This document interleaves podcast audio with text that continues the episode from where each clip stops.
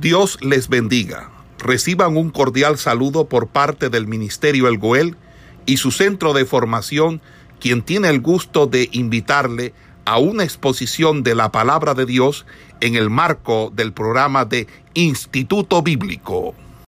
Eh, la, eh, la introducción de que comprende los tres primeros capítulos y, y los capítulos del 4 al 6 donde Dios emite una sentencia de juicio eh, prolongada al pueblo de Israel y donde resalta, ¿verdad? Esa, donde resalta Israel, eh, no solamente eh, que el, problema que ellos tenían era del pecado en sí, sino que además eh, ellos eh, se habían revelado, se habían revelado contra el Dios del cielo y ellos ofrecían sacrificios a la, y, o sea, ellos hacían el culto a Dios, hacían, eh, cantaban alabanzas, pero Dios no lo estaba recibiendo porque para que el sacrificio sea recibido, tiene que ser consecuente con la vida del que lo ofrece. Es decir, nosotros que estamos en un altar, debemos este, ser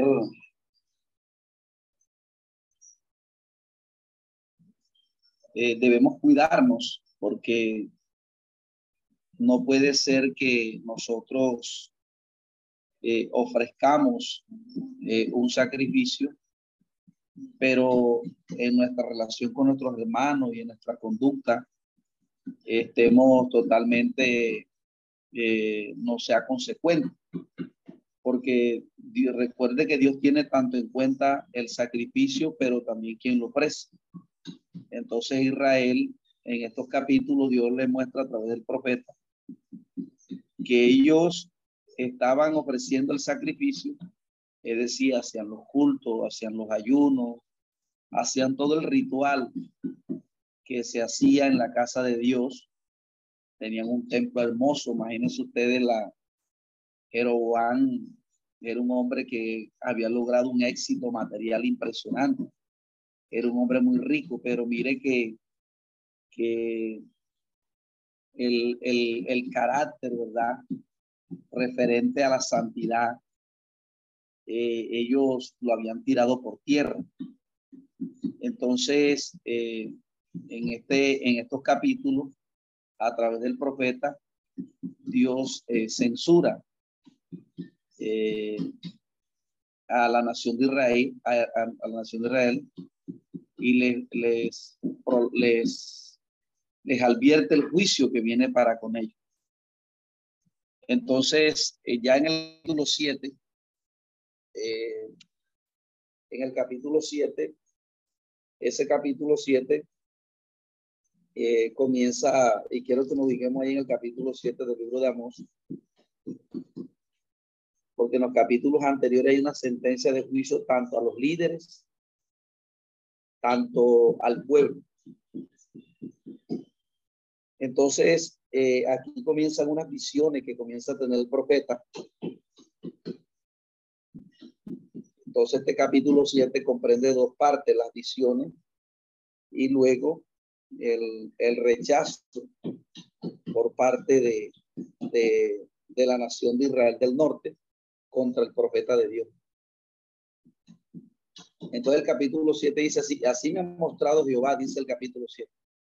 He aquí que él criaba langosto cuando comenzaba a crecer el heno tardío. Y he aquí que era el heno tardío después de las ciegas del rey. Y aconteció que, que cuando acabó de comer la hierba de la tierra, yo dije, Señor Jehová, perdona ahora.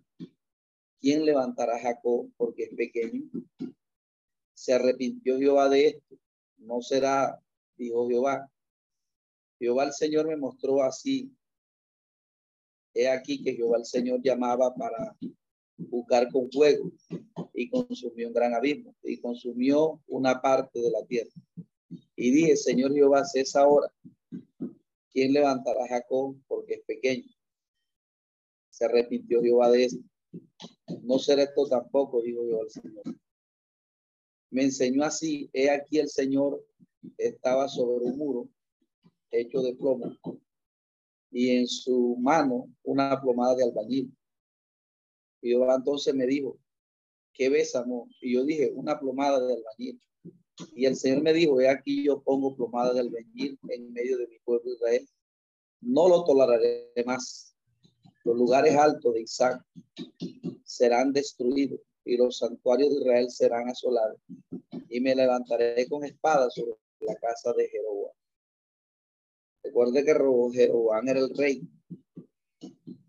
Entonces, en una primera parte en esta visión, dice que él ve eh, eh, langostas que consumen, pero entonces el profeta intercede para que Dios tenga misericordia de Jacob, que es pequeño, haciendo referencia a Israel, ¿verdad? El profeta ahora, Señor, Dios mío, perdona ahora, dice el profeta. ¿Quién levantará a Jacob? Porque es pequeño. Entonces dice que se arrepintió Jehová de esto. Y entonces dijo, no será, dijo Jehová. Luego otra vez se le mostró una llama de fuego para jugar con fuego y que consumía un gran abismo. nuevamente el profeta ahora y luego Dios detiene el castigo y le dice, bueno, está bien, porque la, oración que estaba haciendo el profeta eh, detenía el juicio de Jehová. Entonces, esto nos, eh, nos muestra a nosotros cuán gran es importante la intercesión de un pueblo, ¿verdad? Cuando nosotros, a veces, cuando el hombre cae en pecado, es característico que el hombre no vea el juicio que se viene. Pero el justo, Dios le muestra todas las cosas. Entonces, en este caso, Amó era justo y Amó estaba viviendo, estaba viendo la gran calamidad que se les venía a ellos, pero ellos como estaban en pecado, mis amados hermanos, no veían nada. Entonces el profeta surge como un intercesor, es decir, el predicador. Nosotros como predicadores no solamente fungimos como predicadores que amonestan el pecado, sino que también fungimos como intercesores.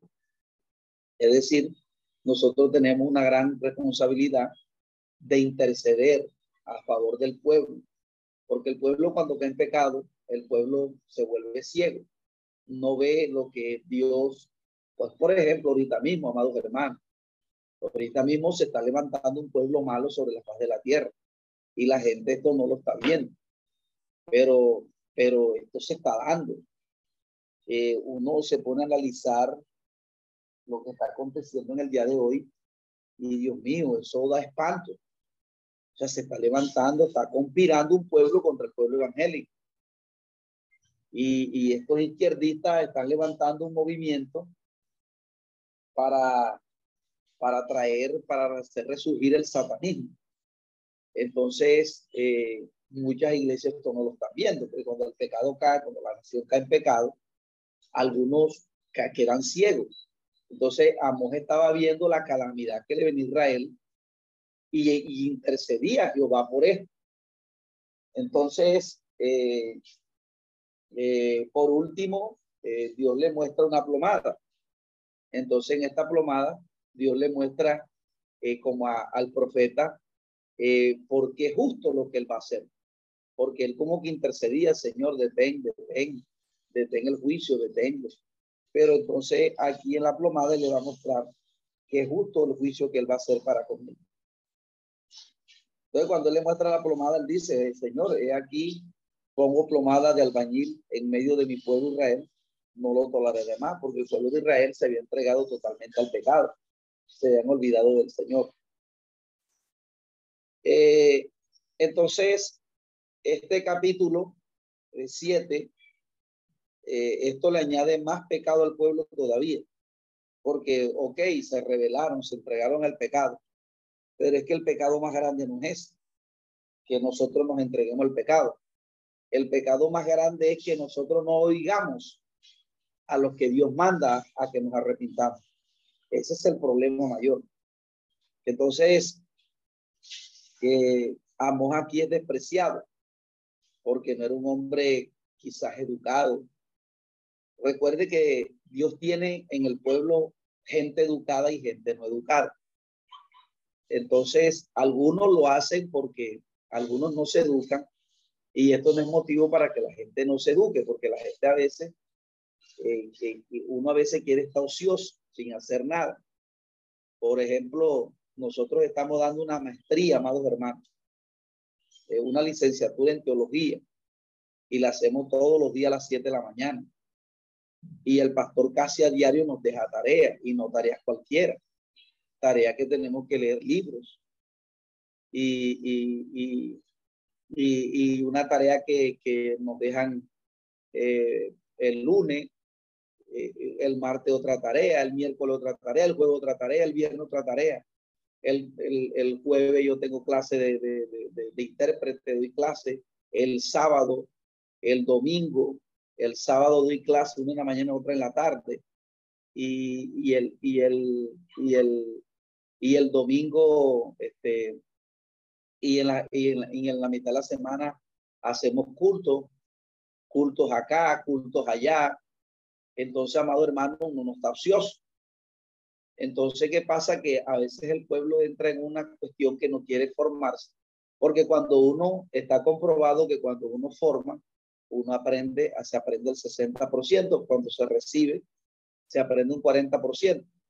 Entonces, eh, amados hermanos, a veces la gente quiere caer en una ociosidad. No, ¿para qué voy a estudiar si Amor no estudió y Dios igual lo llamó? ¿Verdad? Pero eh, hay gente que no estudia no porque no quiere, sino porque no tiene la posibilidad. Pero cuando es como el que se bautiza, la gente dice, bueno, pero el bautismo salva, pero hay una cosa es que usted no tenga el tiempo para bautizarse, pero otra cosa es que teniendo el tiempo para hacerlo no puede. Por ejemplo, el malhechor que estaba crucificado con Cristo, donde ese hombre iba a tener oportunidad de que lo bajara eh, Pilato. Bueno, bájenlo y vamos a bautizarlo para que se salve. No, pero hay gente que pudiendo bautizarse no lo hacen, así en la formación. Hay gente que quiere estudiar y no puede, ¿verdad? Teniendo el deseo para hacerlo. Pero hay otros que pueden y quieren estar ociosos. Entonces, hoy en día tenemos una cantidad de jóvenes en, las, en las iglesias y usted los ve ociosos en la semana, dándole duro al celular. Entonces, no se forma, no se prepara, no se capacita. Entonces, un esfuerzo que uno hace, ¿verdad? Nosotros también tenemos hijos, tenemos hijos pequeños que cuando llegan allá a la casa nos reclaman el tiempo, ¿verdad? Entonces, a veces uno no duerme. Yo he, yo hay, yo hay días que no duermo y no, no lo digo no para, para vanagloria, sino para que de pronto ustedes vean el esfuerzo que uno hace. Entonces hay gente que está soltera, que no tiene hijos, que no tiene nada, amados hermanos, y a veces están ociosos. Y mire que el pueblo de Israel en el desierto entró a comer y a beber y a jugar. Y nosotros estamos en un tiempo, amado hermano, que no nos podemos poner a beber y a jugar es un tiempo que hay que aprovecharlo. Entonces, hay gente que tiene la posibilidad de formarse, entrenarse, de capacitarse, ¿verdad? Y no lo hace, tan ocioso. Entonces, eh, eh, Amos, eh, Dios lo envía a Israel del Norte. Imagínense una ciudad que tenía dinero, que de pronto en el conocimiento secular eran bastantes eh, diestros. Imagínense, y yo toma un campesino de Judá para que vaya a profetizar. Entonces Amos eh, eh, sorprende el carácter que tenía este hombre, como lo veníamos analizando, de cómo este hombre está en un escenario que no le da alabanzas a su predicación, sino todo lo contrario recibe rechazos, recibe ataques del receptor que le escucha, pero es un profeta que no se desanima, ¿verdad? A veces nosotros predicamos una palabra en el púlpito y, y hay gente que nos enteramos que tres o cuatro no estuvieron de acuerdo con la prédica y nosotros nos desanimamos. Pero aquí era todo un colectivo el que estaba en contra del profeta.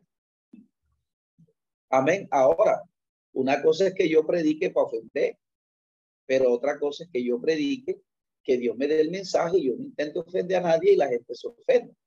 Ya es otra cosa, porque el mensaje que yo debo poner en el púlpito debe ser un mensaje libre, porque hay gente que espera que para decirle, hablar con el hermano, esperas el día que lo ponga a predicar para descargar todo ese resentimiento desde el púlpito. Entonces el púlpito no se puede coger para uno estarse, este, este, ¿cómo se llama? Eh, entre hermanos mordiéndose. Porque eso se debe hacer antes de subir al púlpito. Hermano, perdóname, yo tengo aquí algo cierto contigo. Día que tú dijiste esto me ofendí. Y yo voy a subir al púlpito y no quiero tener eso. Entonces, no, pero la gente monta con esa ansia de descargarse contra el otro. Entonces, eh, Amos fue con una predicación como Dios le había mandado y dice, entonces el sacerdote Amasía de Betel envió a decir a Jeroboam, rey de Israel, estamos leyendo el 7 días, Amos se ha levantado contra ti en medio de la casa de Israel. La tierra no lo puede sufrir todas sus palabras. Porque así ha dicho Amos. Fíjese que no reconocieron que él era el que hablaba. No reconocieron que Jehová era el que hablaba, sino que Amos era el que hablaba. ese, ese predicador está hablando de su propio corazón. Entonces fíjese cómo se cae en ese orgullo de no escuchar al profeta que Dios manda, porque casi siempre cuando uno se ensorbece, Siempre que el hombre de Dios se ensorbece, por eso uno tiene que pedirle a Dios que no le dé a uno elevar el ego. Y eso no es como alguien canta por ahí que el ego y que, ahí está saliendo, ahí está saliendo el ego. No, amado hermano, eso es algo que va a convivir nosotros hasta que seamos transformados. Más bien hay que tenerlo sometido. Entonces, eh, eh, ellos no reconocían al profeta. Ese, es el, es la desgracia más tremenda que le puede ocurrir a un cristiano, que no reconozca al hombre que y casi siempre es un alguien que uno ve como inferior a uno, que no debiera ser así, pero cuando uno cae en altivez, uno comienza a ver a las personas, algunas personas uno las comienza a ver inferior a uno. Y esas inferiores son las que Dios toma para, para, para hablarle a uno.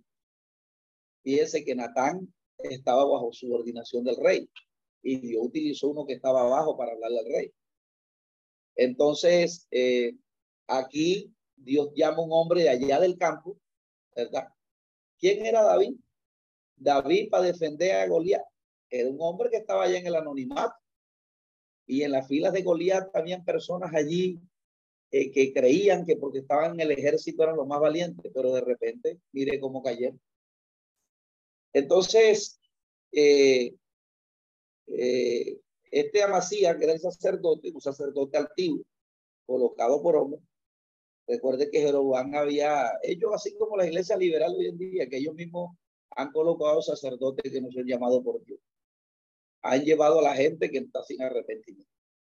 Y han hecho de esto una apostasía. Entonces, eh, él dijo, no profeticéis más en Betel, porque él es santuario del rey y capital del rey. Entonces respondió Amós y dijo, Amasías, no soy profeta, ni soy hijo del profeta, sino que soy boyero, recojo higos silvestres. No boyero que vendía bollo, como algunos creen, ¿verdad? Sino que cuidaba bueyes. Y Jehová me tomó de detrás del ganado y me dijo, ve y profetiza mi pueblo Israel. Ahora pues oye palabra de Jehová. Tú dices, no profetices contra Israel, ni hables contra la casa de Isaac por tanto, así dijo Jehová, tu mujer será ramera en medio de la ciudad y tus hijos y tus hijas caerán espada. Tu tierra será repartida por suerte y tú morirás en tierra inmunda e Israel será llevado cautivo lejos de, esta tierra. Tremenda profecía. Entonces, él no quería que eh, el, el, sacerdote, ¿verdad? Recuerden que los sacerdotes eran los que oficiaban el culto. Entonces este sacerdote no quería esta palabra. Lo echó para que se fuera a predicar para, para allá, para Judá, porque Betel, Betel quedaba en Israel del Norte. Recuerde que Betel fue el lugar donde se le apareció el ángel de Jehová. Entonces allá se fueron las tribus del norte y ese lugar era considerado ellos y venerado. Ellos, ellos supuestamente tenían las mejores tierras. Entonces, eh, la profecía que él estaba dando eh, no le cayó bien al sacerdote. Entonces, fíjese que cómo puede entrar un pueblo a competir entre nosotros mismos, porque eh, cuando el pecado entra al pueblo de Dios, Dios ahí lo amonesta. Entonces, como él se oponía al mensaje, entonces ese mensaje le cayó a su propia casa. Entonces le dijo, bueno, tu esposa será ramera, es decir, la gente que te cautiva va a tomar tu mujer y la van a, se van a acostar con ella un poco de Y a tus hijos le va a pasar esto y esto y tú vas a morirle. Entonces aquí la amenaza era el rey asirio, ¿verdad? Recuerde que Asiria era uno de los imperios más poderosos en este tiempo. O sea, los que gobernaban políticamente. Entonces, la capital de Asiria era Nínive. Entonces, este, estos hombres eran perversos. Dios les estaba profetizando a ellos que el pecado que ellos habían metido en el templo, en la casa de Jehová, iba a provocar toda esta desgracia. Entonces, hermano, usted imagínese, o sea, mire hoy. La gente piensa que lo que están haciendo hoy en las iglesias, en los púlpitos, eso no va a tener una sentencia de parte de Dios. Eso va a ser castigado, amados hermanos, porque la gente dice, no, estamos en la gracia. Pero el Dios de justicia del Antiguo Testamento es el mismo Dios de. O sea, si nosotros no nos arrepentimos, el juicio nos alcanzará a nosotros también. Por eso veníamos diciendo que cuando Dios eh, el juicio en el libro de capítulo 1, 18, y en el capítulo 2 del libro de él comienza a decir que tú que escaparás del juicio de Dios, tú que tienes el sobrenombre de judío y te apoyas en la ley, dice, y ser guiador de cielo. Tú pues que enseñas a otro, no te enseñas a ti mismo.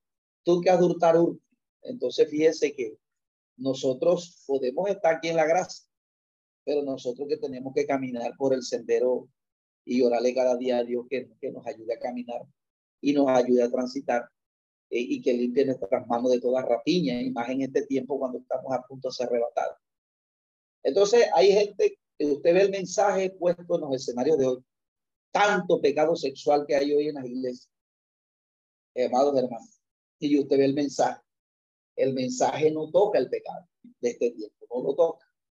Porque si la persona toca el pecado, entonces, Dios mío, será, este, entonces será eh, objetivo militar y nunca más lo invitarán. Entonces la gente se abstiene, la gente dice, no, yo prefiero dar un mensaje mejor, un mensaje de mi propio corazón, pero eh, fíjense cómo es el carácter de un predicador. Esto, esto los profetas vislumbran o ilustran o por ponerse la más sencilla, eh, los profetas eh, nos ilustran a nosotros cómo debe ser un verdadero predicador. Un predicador no busca, eh, de hecho, y Pablo lo dice, si todavía agradara a los hombres, no sería siervo de Jesús. Entonces, el capítulo 8, amados hermanos, Dios comienza hablando, ¿verdad? Que Israel eh, está madurando para, para el juicio. Y ahí le comienza Dios a hablar, eh, a hacer con otra visión. Así así ha mostrado Jehová el Señor. He aquí un canastillo de fruta de verano. Y dijo, ¿qué besamos? Respondió, un castillo de frutas de verano. Y me dijo Jehová, he venido, ha venido el fin sobre mi pueblo Israel, no lo toleraré más. Ahora le muestro una visión ¿verdad? Las frutas en el verano hay que eh, no dejarlas mucho tiempo porque ya se pudren. Entonces, eh, eh, los canastillos de fruta de verano normalmente se pudren rápido. Entonces Dios aquí está comparando, ¿verdad? Así como usted, cuando una fruta se le pudre un canastillo, usted quiere deshacerse de ella lo más pronto. Dios está ilustrando a Israel aquí con esas frutas dañadas, ¿verdad? Y que pronto se deshacerá de ellos también. Entonces dice, y los cantores del templo gemirán en aquel día, dice Jehová el Señor. Muchos serán cuerpos de muerte, todo lugar, los echaré fuera en silicio. Oí esto, los que explotáis a los menesterosos y arruináis a los pobres de la tierra, diciendo, ¿cuándo pasará el mes y venderemos el trigo y la semana y abriremos los graneros y del pan y echaremos y, y, y, y achicaremos la medida y subiremos el precio y falsearemos con engaño la balanza.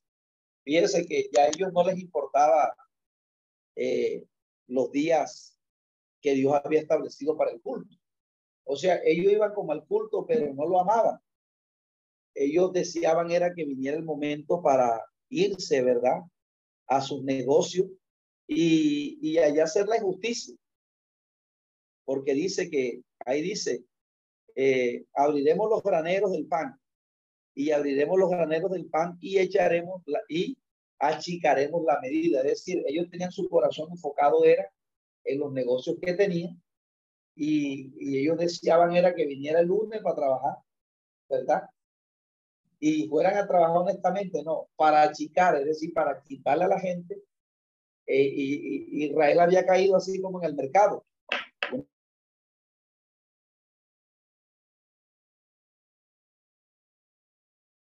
contaba que voy a comprar unos pescados y entonces el varón le compró eh, tantas libras de pescado porque él la revende también. Y entonces él dice que cuando él vendió el pescado le entregó 400 mil pesos que, que dio la cuenta. Entonces, este, él de repente miró así y encontró un ruble de dinero, el hermano, ya que ya le había pagado. Y él sí veía que el que le vendió los pescados comenzó a buscar y buscaba aquí, buscaba allá y buscaba y el desespero y él le preguntó, ay, ¿qué, qué, te pasó? Imagínate que se me perdió la plata, y no solamente la que tú me diste, sino otra plata que, que ya había vendido pescado. Y él lo dejó un ratito y buscaba y buscaba, pero, pero no, sí, pero esa, no, sí, esa plata es mía, imagínate. Y ahora, cuando ya el varón corroboró que sí, sinceramente era de él, él vino y le entregó la plata. Mira, aquí está, yo me la encontré. Cuando él le entrega el dinero, él dice, ay, hermano, venga acá, que yo le había que yo le había pesado, le había quitado como dos libros de pescado. Venga para pesarle el peso correcto. Entonces, así estaban los, los israelitas, ¿verdad? Ellos, eh, se habían, ellos habían perdido el amor hacia las cosas de Dios, ir a hacer el culto, ir a evangelizar, y hacer la obra de Dios. Entonces ellos, ellos estaban preocupados, era cuándo venía el, el, el día, ¿verdad? eh, ¿cuándo pasará el mes y venderemos el trigo y la semana y abriremos los graneros del pan? Recuerde que a veces los judíos eh, eh, eh, demoraban semanas haciendo obras al Señor, los cultos, pero ellos estaban más preocupados era por, por, por, los negocios y en los negocios hacían injusticia. Dice que ah, iban a achicar la medida y subirían el precio, es decir, le iban a quitarlo, iban a pasar el peso y iban a vender eso más caro. Entonces, eh, Dios estaba mirando eso. O sea, Israel estaba completamente podrido, amados hermanos. Y mire, yo le voy a decir algo.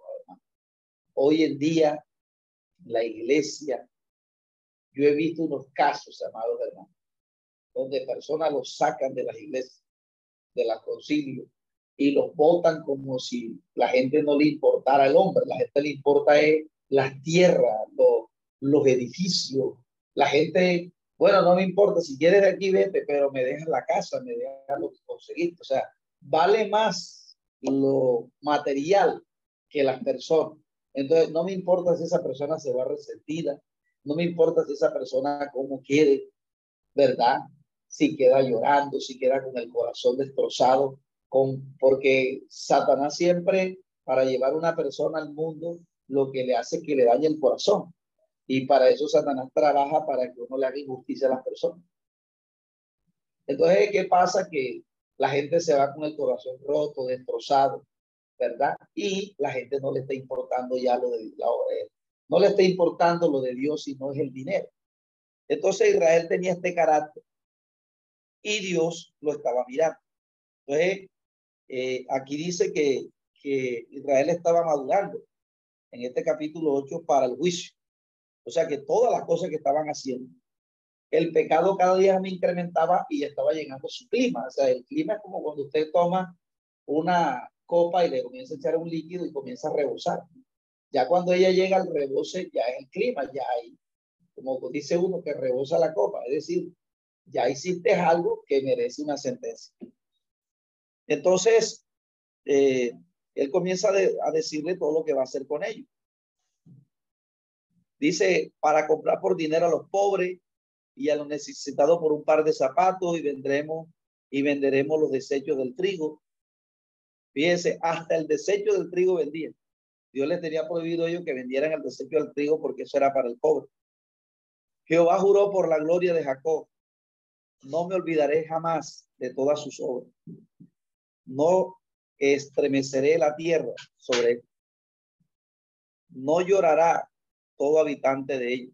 Subirá toda como un río y crecerá y mermará contra el río de Acontecerá aquel día, dice Jehová el Señor, que haré que se ponga el sol a mediodía y cubriré de tiniebla y que traiga el claro. Cambiará vuestras fiestas en lloro, todos vuestros cantares, eh, lamentaciones, haré por el silicio sobre todo lomo y que se rape toda cabeza. Los judíos cuando iban a pagar votos se rapaban la cabeza como una señal de duelo. Entonces Dios está ilustrando aquí que los días de juicio le iban a traer a ellos duelo. Y la volveré como llanto de unigénito y su postremería como y amar. He aquí viene el día, dice Jehová Señor, en los cuales enviaré hombre, hambre a la tierra, y no hambre de pan ni de sed de agua, sino del oír la palabra de Jehová. E irán errantes de mar a mar, desde el norte hasta el oriente, discurrirán buscando la palabra de Jehová y no la hallarán. En aquel tiempo, la doncella. Entonces, mire que aquí, cuando uno desprecia la palabra de Dios, amado hermano, eh, llega el momento donde Dios se la quita. Mire que aquí no está hablando de escasez, eh, escasez de, de no tanto del emisor, sino del receptor. He aquí viene el día, dice Jehová el Señor, en lo cual enviaré hambre a la tierra, y no hambre de pan, ni de sed de agua, sino de oír la palabra de Jehová. ¿Verdad? Eh, eh, ni sed de agua, sino de oír la palabra de Jehová. O sea, parecía que los, parecía que la gente no le importaba eh, la palabra de Dios. O sea, si la escuchaban, si la bien, pero no había un interés por la palabra del Señor. Entonces Dios les iba a traer a ellos eh, escasez de ella misma. Porque cuando nosotros no presentamos un interés por la palabra de Dios, y eso hoy en día está pasando. Hoy en día pareciera que uno va al culto, se predica la palabra y pareciera que no es para ponerla por obra oye, Dios me habló y me voy a corregir en esta parte. No, la gente como que escucha la palabra y eh, eh, como dijo él en una oportunidad a través de un profeta, que la palabra de Dios les era como cosa normal, que no la amaban. Entonces, eh, por eso Dios le iba a traer escasez de palabra también. Porque si ellos no la amaban, entonces Dios le iba a traer también escasez de palabra de Jehová, entonces ellos iban a anhelar la palabra de Dios y no le iban a encontrar. Entonces, todos estos pasajes eh, eh, se aplican al histórico, pero también a lo futuro, porque todas estas profecías que se emitieron en el pasado, como le hemos dicho, tienen su importancia porque también tendrán, tuvieron un cumplimiento en el pasado, pero tendrán un algunas han tenido un cumplimiento eh, en el pasado, pero ya en los tiempos de Jesús, y otras que tendrán cumplimiento en el periodo del milenio de la gran tribulación.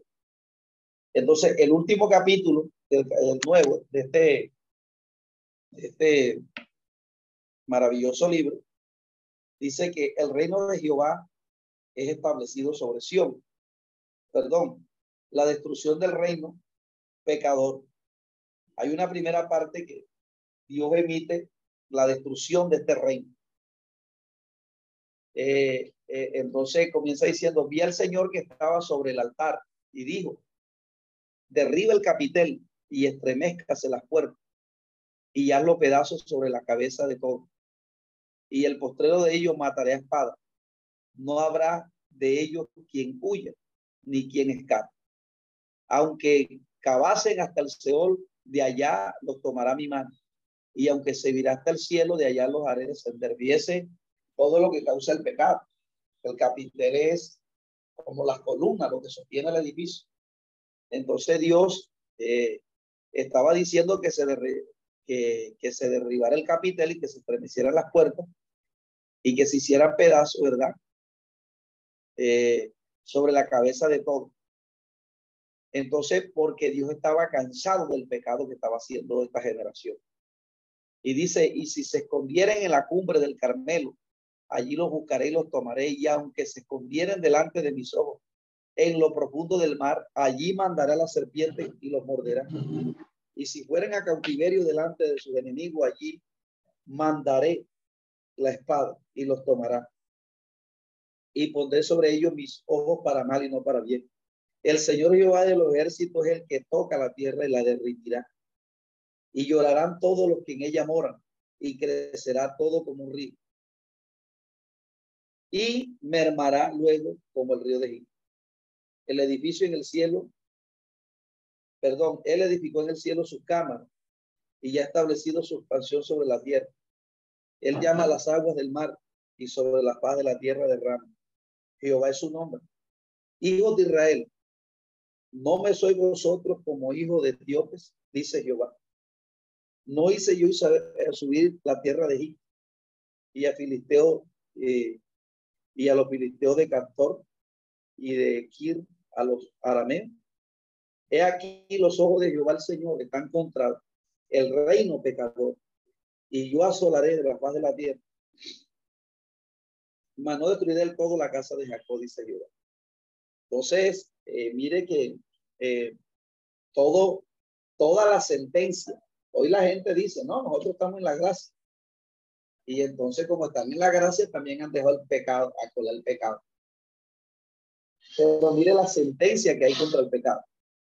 Y ahora, ahora hay más, este, ahora hay más responsabilidad porque ahora vino el cordero que quita el pecado, pero la gente eh, está, la bautiza y sigue practicando el pecado. Entonces, usted no cree, amados hermanos, porque la posición nuestra en el Evangelio es muertos al pecado. No es que nosotros tenemos libertad para pecar, sino que la gracia le provee al cristiano mantenerse muerto. ¿Por qué? Porque ya usted y yo, por medio de nuestra relación con el Espíritu Santo, nosotros podemos controlar nuestras pulsiones al pecado. Entonces, por eso usted y a mí se nos demandará más, porque estamos en el periodo de la gracia, ¿verdad? Y, y aquí no hay libertad para pecar, no, porque aquí tenemos el Espíritu Santo. Y por el Espíritu Santo eh, no pecamos. ¿Verdad? Y no pecamos no porque nosotros estemos subordinados por el Espíritu, no, es más bien que cuando uno está cerca de Dios, el temor de uno crece para uno no eh, pecar, ¿verdad? Para uno no practicar pecado. Entonces, eh, eh, eh fíjese que dice que sobre la faz de la tierra las derramará él edificó a los cielos su cámara y ya establecido expansión sobre la tierra. Él llama las aguas del mar y dice, el Señor Jehová de los es el que toca la tierra. Y eh, eh, ah, bueno, dice, hijo de Israel, no me soy vosotros como hijo de etíopes, dice Jehová. Es decir, que los hijos de los etíopes eran pecadores. Israel estaba mostrando el carácter de los etíopes.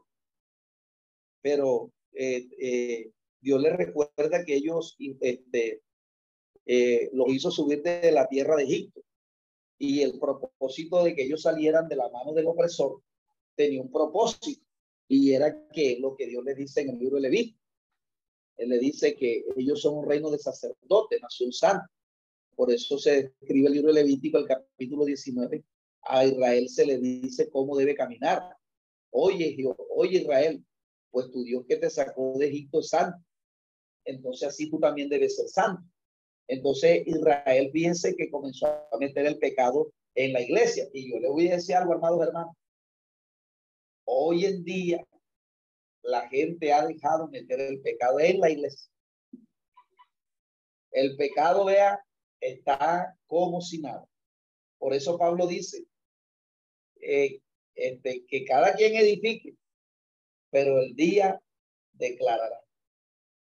Él dice, si fuere la obra de cada uno, y él dice que la obra que permanece, la que él compara con el oro, es la que él dice, yo planté y Apolo regó.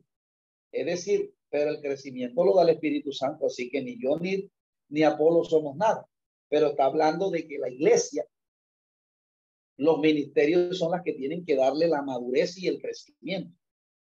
Está diciendo Pablo en Corinto, por eso él dice, yo planté y Apolo, yo, yo regué y Apolo, eh, algo así. Está hablando de un trabajo mancomunado, porque Pablo primero llegó a los Corintios y después llegó a Apolo a complementar el trabajo que él había hecho. Ellos trabajaron juntos a ese pueblo y el Espíritu Santo le da el crecimiento.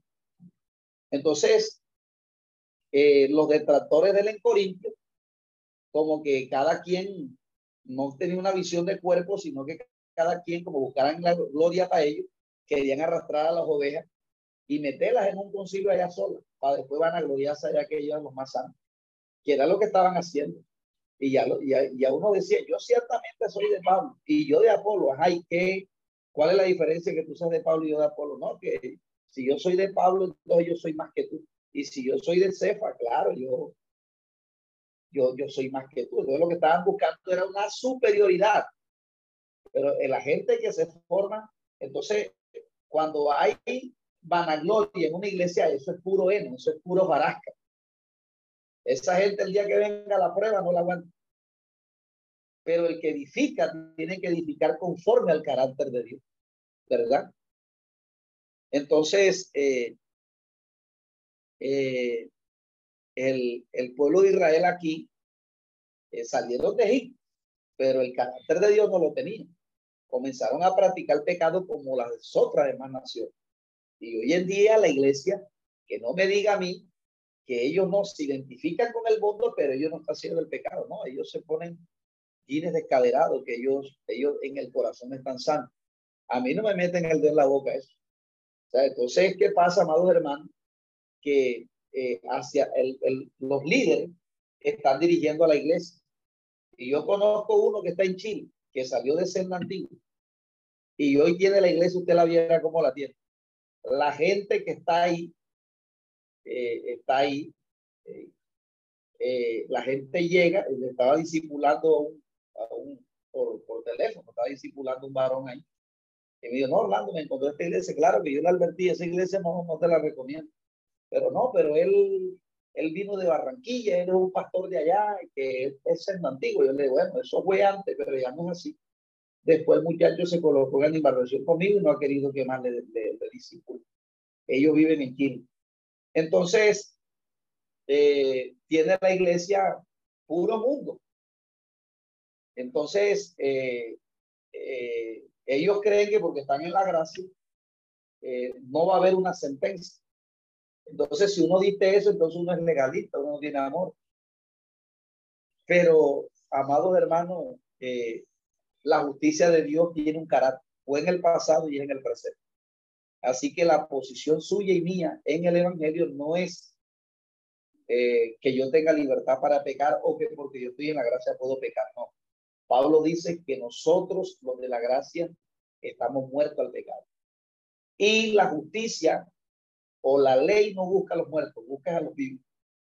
Por lo tanto, el llamado de Dios a nosotros, por eso nuestra oración diaria debe ser, Dios mío, ayúdame a no pecar contra ti cada día. Y si yo algún momento dado llego a pecar, que tú coloques ese temor en mí para yo apartarme y no volver a hacerlo. Al final eh, hay una promesa. Habla, dice la restauración. Amós va a cerrar el, el, el, el, el libro después de una dura, como uno lo dice vulgarmente por allí, después de un mensaje duro, ahora hay un, un mensaje restaurador. Y por eso esto, esto aquí muestra que uno puede predicar muy duro, pero siempre al final de la predicación debe llegar una consolación. Siempre que Dios a nosotros nos dé una palabra en el púlpito, nosotros podemos predicar fuerte la palabra que Dios nos dé, llamado al arrepentimiento, lo que Dios nos ponga. Pero siempre debe haber una consolación. Entonces hay hermanos que predican y dan duro, pero no, no consuelan. Entonces el mensaje de Dios exhorta, edifica y consuela. La palabra exhortación es animar. Amén. Hay, hay gente que regaña, pero cuando predica, ¿verdad? Y yo no estoy en contra del regaño, pero la palabra es porque la gente malinterpreta la palabra exhortación. No los exhorté. No, la palabra exhortación es animar al que está desanimado a que se vuelva a Jehová. Entonces, exhorta, edifica, ¿verdad? Y, o sea, la edificación hace, produce, ¿verdad? Un, una, eh, crea conciencia en el hombre, tremendo, estoy haciendo esto mal, debo corregir. Y, y también alienta, ¿verdad? Entonces, pero debemos ser consolados cuando prediquemos. Entonces, esta restauración habla, eh, en, aquí habla de que de que Nabucodonosor, perdón, de que el rey asirio, en este caso, el que se llevó cautivo a, Israel del Norte, eh, cuando los invade, porque es que hay dos opciones, amados hermanos. Hay dos opciones.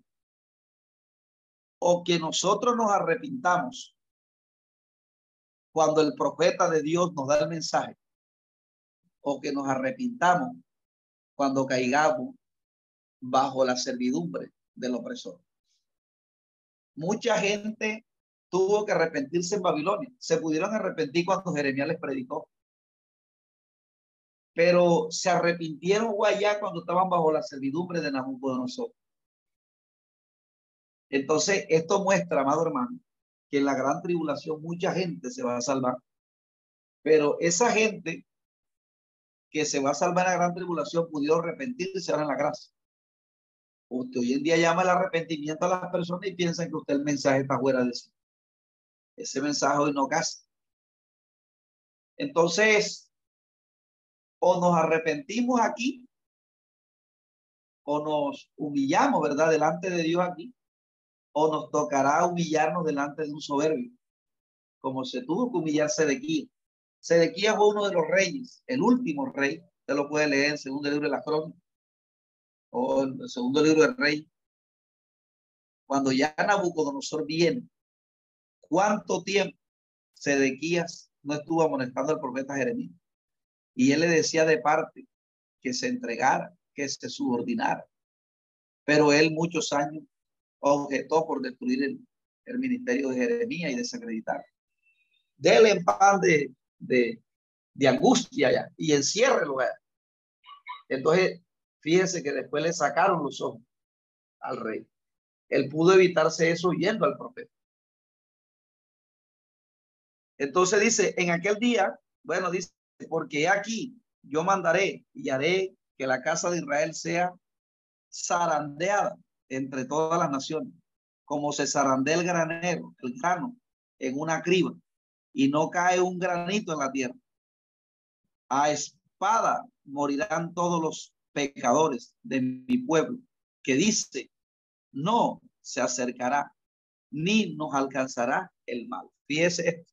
Hoy la gente está hablando positivamente, pero ah, eh, una cosa es la vida que yo tengo y otra cosa es que el que tiene la vida mal piensa que va a espantar el, la, sentencia de Jehová con decir, yo decreto que no viene mal sobre mí. Entonces, esas palabras así, orgullosas, la gente, porque esto no es que yo decreto, esto es que cada día yo le pido al Espíritu Santo que me ayude a morir al viejo porque es lo que me garantiza eh, que el enemigo a mí no me aprecia.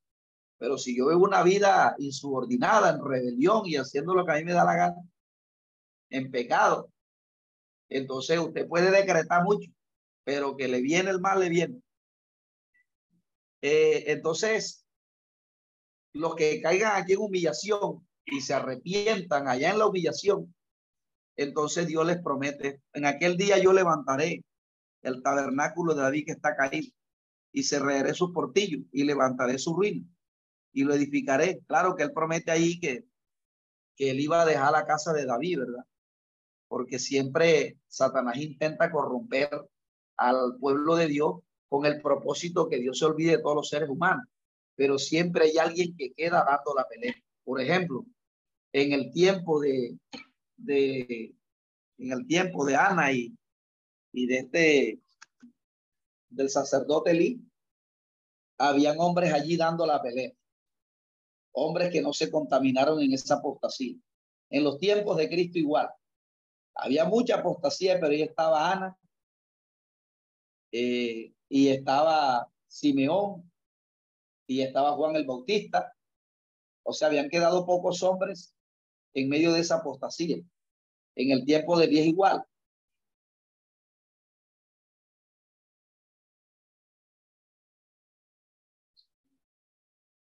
Ellos fueron salvaguardados. Por eso es que hay un arrebatamiento, porque así como Dios guardó a estas personas, por ejemplo, a Jeremías, cuando, cuando Babilonia invadió Israel, eh, eh, fíjese que el, el, rey, el líder militar le dijo a Jeremías, ¿dónde quieres vivir, aquí o allá en Babilonia? ¿Dónde quieres vivir? O sea, él no se metió con él, no se metió. Entonces, por eso los que anden en justicia y los que busquemos la justicia, en medio de esta generación seremos arrebatados y muchos les tocará la gran tribulación bajo la subordinación, muchos cristianos orgullosos les tocará ir bajo la subordinación de, de eh, Nabucodonosor que representa hoy al anticristo. Entonces los que se humillen allí, ¿verdad? Dicen, aquel día levantaré el tabernáculo de David que está caído y cerraré su portillo y levantaré su ruina y lo edificaré como en tiempos pasados para que aquellos sobre los cuales es invocado mi nombre posean el resto del don. Fíjese que aquellos, no solamente, no todos, no todos, sino aquellos sobre los cuales es invocado mi nombre. Fíjese que a Manasés ya lo había tomado cautivo el rey de Asirio. Y Manasés un hombre perverso en Israel, en Judá. Y, y Manasés cuando invocó a Jehová y se humilló, Dios lo restauró. Y dice, y a todas las naciones dice Jehová, He aquí viene el día, dice Jehová, en que el que, eh, dice Jehová, en que el que era, el que ara alcanzará al segador y el pisador de las uvas al que lleva la simiente y los montes destilarán mosto y todos los collados se derretirán. Traeré del cautiverio mi pueblo e Israel y edificaré en ellos ciudades asoladas y habitarán plantarán viñas y verán el vino de ellas y harán huertos y comerán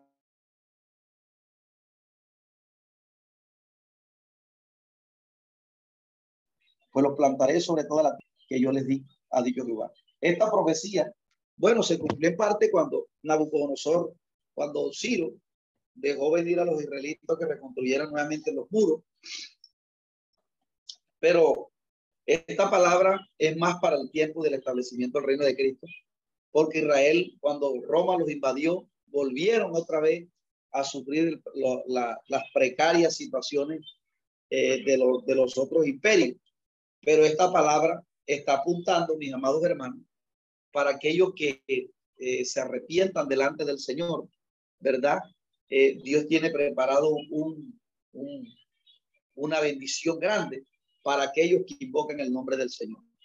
Porque la justicia que Dios exige viene por medio de nosotros invocar al Señor.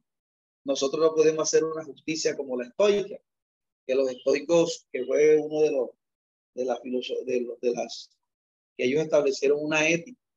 Entonces esa ética depende del esfuerzo humano, del comportamiento que yo haga por mi esfuerzo pero nuestra justicia no viene por mi esfuerzo, viene por medio de mi relación con el Espíritu Santo o por medio de mi relación con Cristo.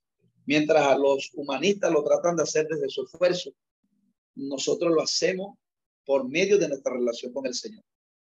Entonces, por eso una persona que no busca a Cristo es plausible que caiga, porque eh, eh, cuando uno eh, trata de buscar la justicia de, de su propia, de su propio esfuerzo, uno siempre termina cayendo. Entonces, bueno, amados hermanos, vamos a orar para ser despedidos. La próxima continuaremos con el libro de Abdía y el libro del profeta Jonás que viene en el mismo. Padre, te alabamos, te bendecimos, te damos toda la gloria, la honra y la alabanza a Dios en este día. Dios mío, hemos visto una clase, Señor, Padre, que nos aporta para el contexto, para lo que estamos viviendo hoy. Te pedimos, Jehová, que nos ayudes a tener ese carácter. Padre, que, que tuvo tu pueblo, Dios mío. Señor, ayúdanos a tener este carácter delante de ti para, Dios mío, proceder con justicia, proceder con santidad en medio de una generación que se corrompe, mi Dios. Ayúdanos, Espíritu Santo, Dios mío, a hacer el culto, Dios mío, Señor, y a ser sacerdote genuino, Dios mío. Padre, que lo que presumamos en el púlpito sea consecuente con la vida que vivimos, Dios mío, Señor, cuando no estamos en la iglesia. Dios, ayúdanos, Dios mío, a no caer en una hipocresía de presumir algo, Dios mío, pero nuestra vida es otra. Dios, ayúdanos, Padre, porque Dios mío, Señor, eh, aquí estos profetas dejaron consignado que la sentencia será para el que tal haga, Dios. Espíritu Santo de Dios, ayúdanos. Aleluya, te damos gracias, mi Rey. Gracias por nuestros hermanos, bendíceles en gran manera. Y te doy las gracias en el nombre de Cristo Jesús. Amén. Que Dios les bendiga, hermanos hermanos, que Dios les guarde. Bendiciones, Orlando. Esperamos que este estudio haya sido de bendición para su vida y ministerio. A Dios sea la gloria. Este es el Ministerio El Goel, vidas transformadas para cumplir el propósito de Dios.